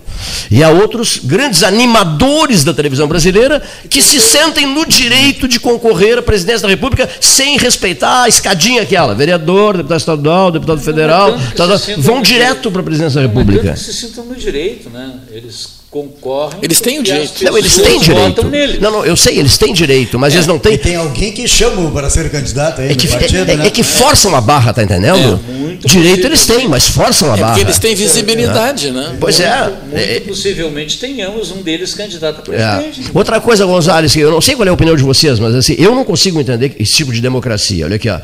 O, o comando partidário, caciques políticos no Nordeste, então, o melhor exemplo vem do Nordeste. Os caciques políticos. Então, isso, isso aí tá, ocorre em toda parte. Os caciques se reúnem, tomam chá, cafezinho, lá sei o quê, se reúnem e pensam um nome, não é isso? Você escolhe um nome e depois esse nome e os demais nomes pensados pelos demais partidos políticos, aí sim, num segundo momento, são levados à, à decisão popular. A vontade do povo será cumprida. Sim, mas para aí. Mas, mas ofereceram a mim, eleitor, olha aqui, ó, ofereceram nomes prontos. Nomes, nomes festival, pessoas um pouquinho. escolhendo esse Fala um pouquinho, mas isso foi que nós. co- Outro dia se falou isso. Falou muito Até sua expressão, né? É, oferece um cardápio e tu tem que. É, tem que no prato pronto, não? O restaurante- prato pronto, né? É. Pior ainda. Prato aquele- pronto. Prato pronto. né? Quer vez dizer, Salvador- essa- Hoje o restaurante só vai servir tal prato. Ah, esse é o problema, na verdade. vez Esse é o problema. Salvador- né? Que democracia é essa? Salvador, na época, do, na época em que o, o Antônio Carlos Magalhães era. Sim, mandava, deitava. Aqui aconteceu muito isso, aqui E aí aconteceu tinha muito uma isso. eleição. Segue o tinha uma Aqui em toda parte. Uma eleição na, no que iria acontecer. Impostos. E perguntei para o taxista: Você vota em quem? E ele me disse uma frase que eu nunca mais esqueci: assim, Eu voto no meu padrinho ou em quem o meu padrinho mandar. É isso mesmo. É assim que funciona. Então, isso é assim que funciona. Por isso é que é, isso é o que inspira os, os- os apresentadores de televisão a se candidatarem. Não, e outra coisa. Nosso baixo senso É lógico.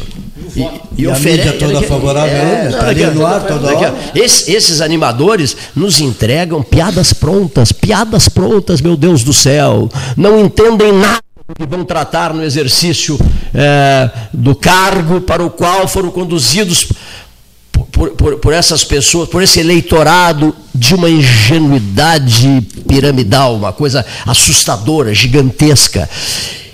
Levados, levados por palavrinhas bonitas, por discursos frágeis. As- Por isso que fica. Aí daqui a pouco, o Sua Excelência, o Porquinho, o governador do estado do. do como é que chama? Do. Vamos, vamos, vamos ima- imaginar assim, o estado de Patópolis. O Zé Porquinho vai fazer um belo trabalho, não sei o quê, né? Porque tem agora nomes de. É. São lembrados nessas horas, né? Ora, Deus, que país é esse, Deus do céu? Mas que coisa! Meia dúzia impondo nomes, mas um cacique político autoritário, furioso, sabe? Intratável. Uma coisa eu, eu conheço vários, só para encerrar, vários caciques políticos intratáveis. Esses caciques políticos nem permitem que a meia dúzia dentro do partido.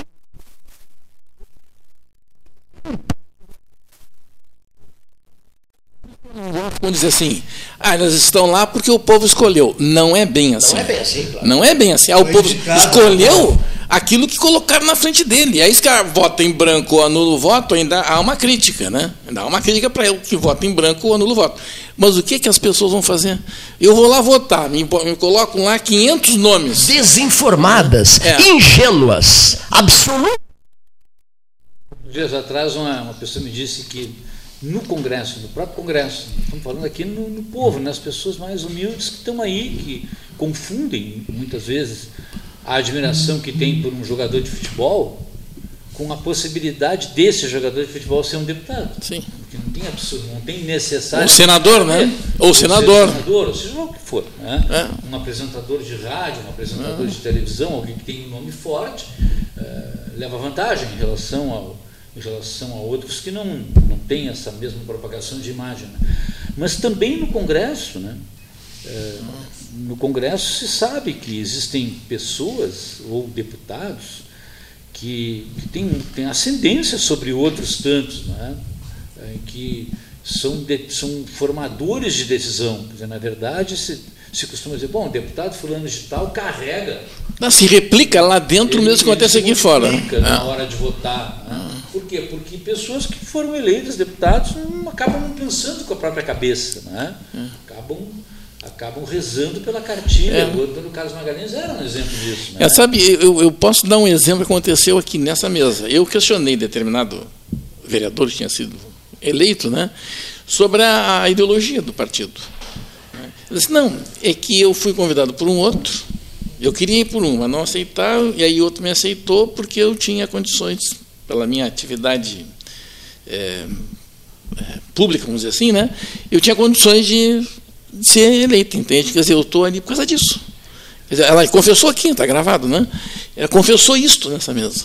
Né? Quer dizer, até a escolha, como você está dizendo, em cima disso. Prefeito. Que partido? Agora eu vou ver. Vamos ver de onde vem a melhor proposta. É, né? Exatamente. O assunto que nós estávamos falando. Que os partidos perderam o vínculo com a ideologia, né? Eles são balcão de negócio, lamentavelmente. Com apenas 5 segundos de amostra, a inteligência artificial vai clonar 100% de sua voz. 100% da voz. 100% da 100% da sua voz, ouvinte, será clonada Na pela inteligência, pela inteligência artificial, tá entendendo? E depois o senhor virá o rádio com toda a, a, descontração que o rádio oferece, franqueza na conversa, e se reunirá com pessoas sérias e dirá assim: Estou indignado, e falará com seu coração, né? e dirá para as redes sociais é, que, é, que não é verdade aquilo que estão, que estão postando em relação à sua pessoa, que você jamais disse aquilo e tal. E nessa hora o rádio será uma peça fundamental e esclarecedora, porque todo mundo ficará, o, o, o, cada um olhando no, no, no olhar do olhos no, todo mundo se olhando, tá entendendo? E o sujeito desabafando aqui, vai ter uma crise, vai, vai, vai o cara vai estar tá no último estado de estresse, mas vai dizer com, a, com as sinceridades aquelas que a gente percebe quando você está falando a verdade. O grito dos inocentes. O grito dos inocentes vai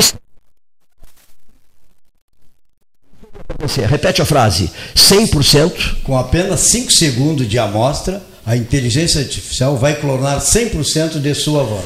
Não esqueça.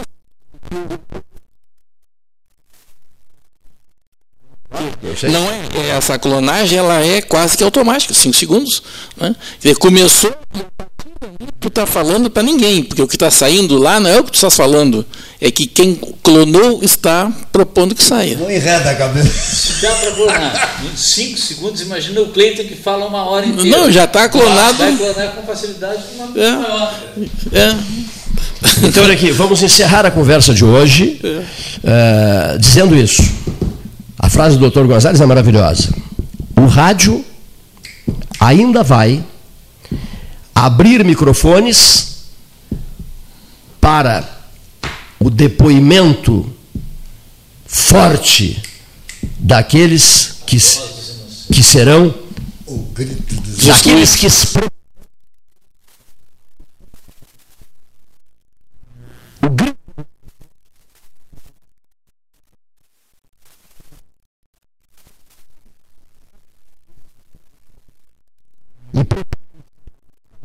porque esses avanços da tecnologia vão infernizar a sua, a minha e a vida de todos nós. Eu estou preparando mensagens de fumaça.